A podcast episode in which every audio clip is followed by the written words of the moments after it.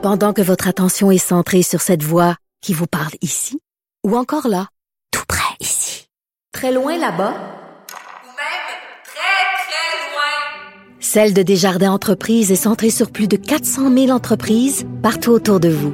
Depuis plus de 120 ans, nos équipes dédiées accompagnent les entrepreneurs d'ici à chaque étape pour qu'ils puissent rester centrés sur ce qui compte, la croissance de leur entreprise. Le réveil a peut-être été euh, difficile pour vous si vous êtes parent et que vos enfants sont placés dans une garderie en milieu familial. Euh, les responsables de ces garderies qui sont euh, dans un processus en ce moment de renouvellement de leur convention collective se sont entendus pour les ouvrir, les garderies, une heure plus tard qu'à l'habitude.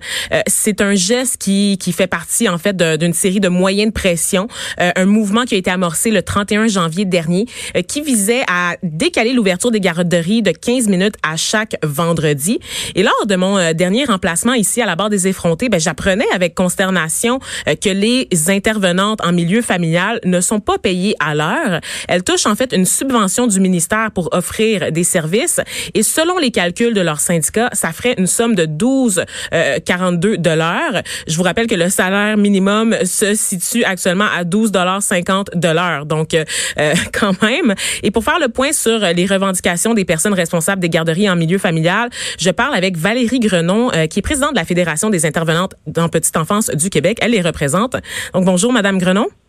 Bonjour. Salut, ça va? Oui, vous? Oui, merci. Euh, j'ai cru comprendre là, que, en plus de l'ouverture retardée des garderies aujourd'hui, certains de vos membres ont également pris part à des manifestations? Oui, ben tout à fait. Euh, ce matin, euh, dans nos 14 régions, euh, il y a eu 17 députés qui ont eu la visite là, de responsables en milieu familial pour manifester, se rassembler beaucoup plus pour démontrer leur attachement à leur réseau, mais également il y avait un mot d'ordre, c'est signifier à Madame Isabelle Charret, ministre de la Condition féminine à la CAC, qu'elle devait parler à son ministre de la Famille pour pouvoir dénoncer que des milliers de femmes travaillent encore en, bas du salaire minimum. Mhm. Mais justement, pourquoi vous avez visé spécifiquement euh, les bureaux euh, d'Isabelle Charret, euh, qui est ministre de la Condition féminine, comme vous le disiez, dans l'immédiat, plutôt que ceux de Jean Boulet, par exemple, qui est ministre du Travail, ou encore ceux de Pierre Fitzgibbon à l'économie? Ben, c'est sûr que plusieurs ont été euh, visités. Euh, vous comprendrez qu'il fallait trouver euh, des, des députés ou des ministres facilement accessibles pour nos RSE parce que c'était seulement une heure ce matin, donc elles devaient être prêtes là, à ouvrir leur, milieu là, pour accueillir les enfants. Mm-hmm. Mais pourquoi celle de la condition féminine? C'est que le ministre de la Famille n'offre rien encore sur la table. On est encore à son 12 et 48 qui nous offre. On voulait qu'elle sorte de sa cachette, de sa tanière, pour qu'elle qu'elle qu'elle travaille de notre côté pour mhm. faire reconnaître le travail de ces femmes-là. Euh, puis on a bien fait de le cibler parce que ce matin, en réponse à nos rassemblements, euh, le ministre Lacombe tweet que pour lui, il comprend pas pourquoi que les femmes et les hommes maintenant au Québec sont égaux puis que tout le monde s'entend là-dessus. Pour nous, c'est dégradant. Je peux pas croire qu'il pense encore qu'actuellement en 2020, les femmes et les hommes sont égaux. Mhm. S'il n'y aurait pas mis euh, une ministre à la condition féminine, ils ont fait un plan pour valoriser le travail des femmes et qu'enfin un jour peut-être on soit égaux. Mais actuellement on ne l'est pas. Ouais, euh, je m'excuse, mais il s'est pas aidé du tout en ce moment. Euh, en tweetant ça ce matin, il dit qu'on n'est pas de bonne foi. Je m'excuse, mais on est de bonne foi. Je comprends. On est de bonne foi. Mm. On veut pas que des femmes. On représente 10 000 femmes, puis actuellement, ils ont tout ouvert, oui, une heure en retard.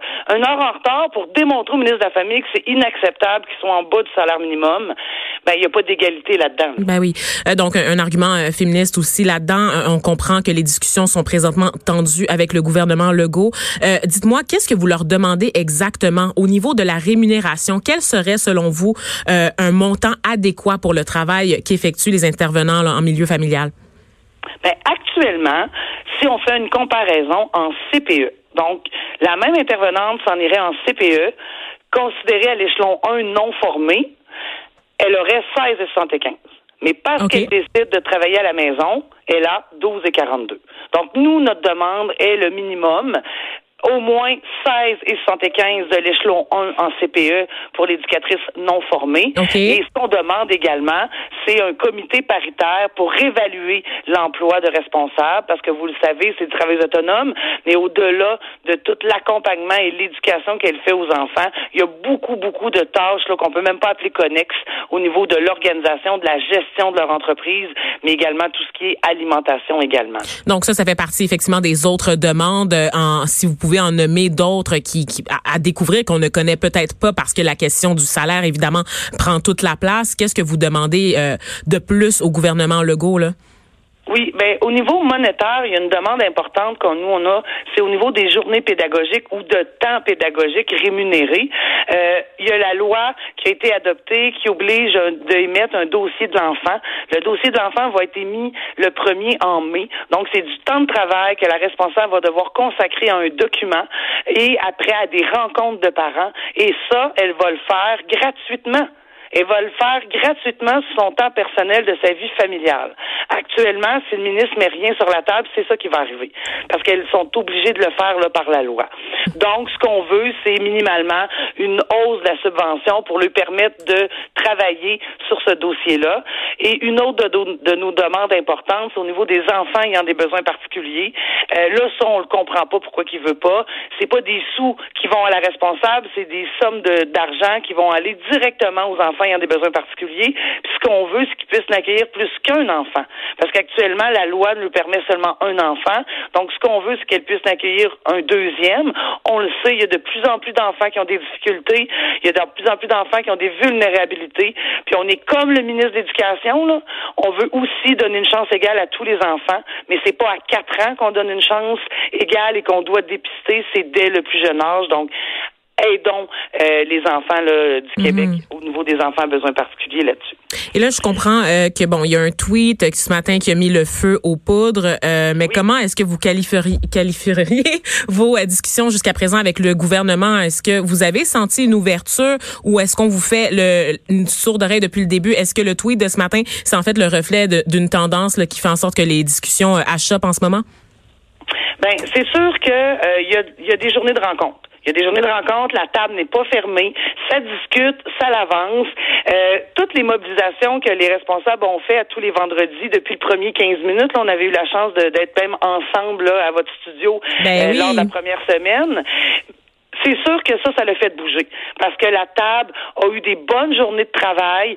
Euh, il y a eu d'autres dates parce qu'on était à peine quelques dates qu'on avait. Là, il y a eu des dates de rajouter. Donc, on sent aussi que euh, la table du ministère veut essayer de trouver des solutions. Mhm. Malheureusement, on est encore aujourd'hui à 12 et 46 d'offres par le ministère. Il nous offre pas plus. Il n'a pas fait une contre-offre. La négociation, il nous dit qu'on négocie pas de bonne foi en ce moment.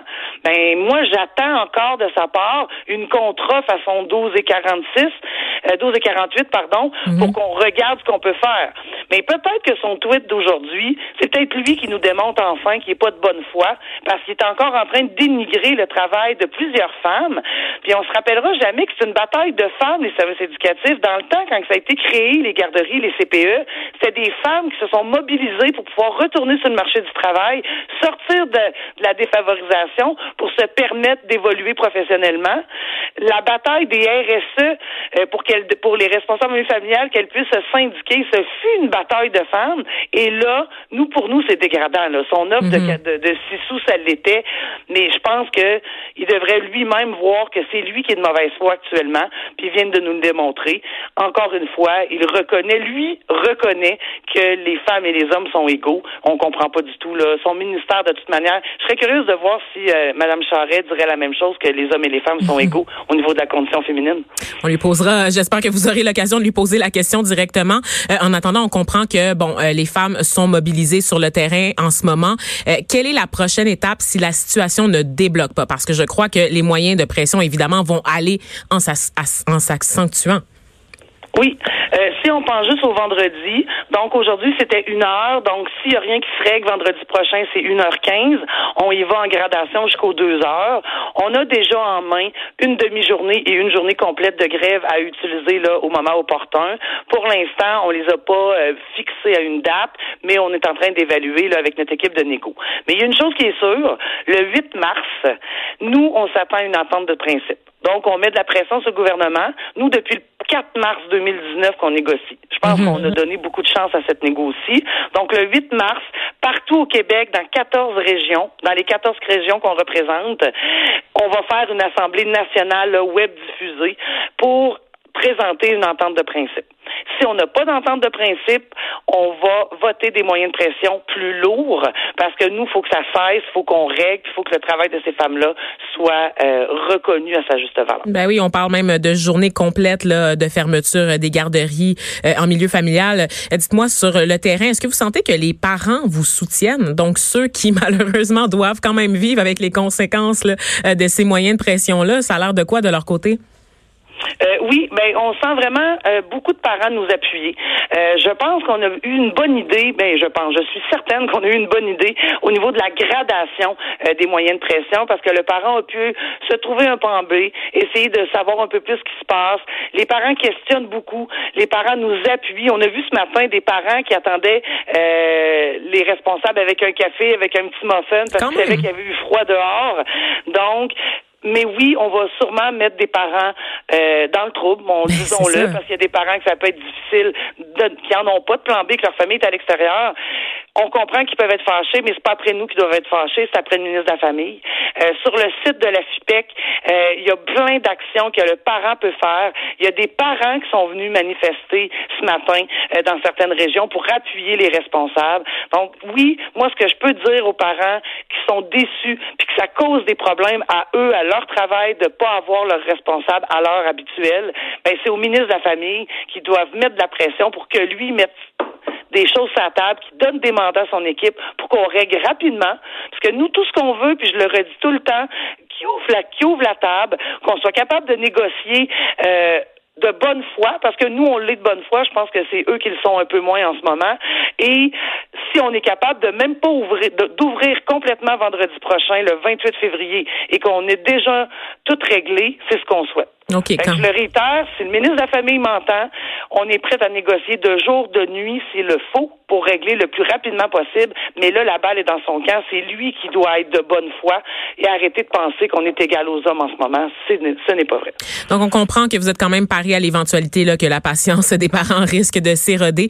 Euh, on espère qu'une sortie de crise assez rapide euh, pour vous. Euh, donc, on va continuer de suivre le dossier là, avec beaucoup d'attention. Donc, la prochaine date là, que vous me dites, la prochaine date butoir, dans le fond, c'est vendredi prochain. Donc, il faudrait qu'il y ait des discussions euh, d'ici là. Euh, donc, merci à vous, Valérie Grenon, présidente de la Fédération des intervenantes en petite enfance du Québec. Merci d'avoir pris le temps de nous parler et on vous souhaite bonne chance avec vos démarches. Ben, je vous remercie beaucoup.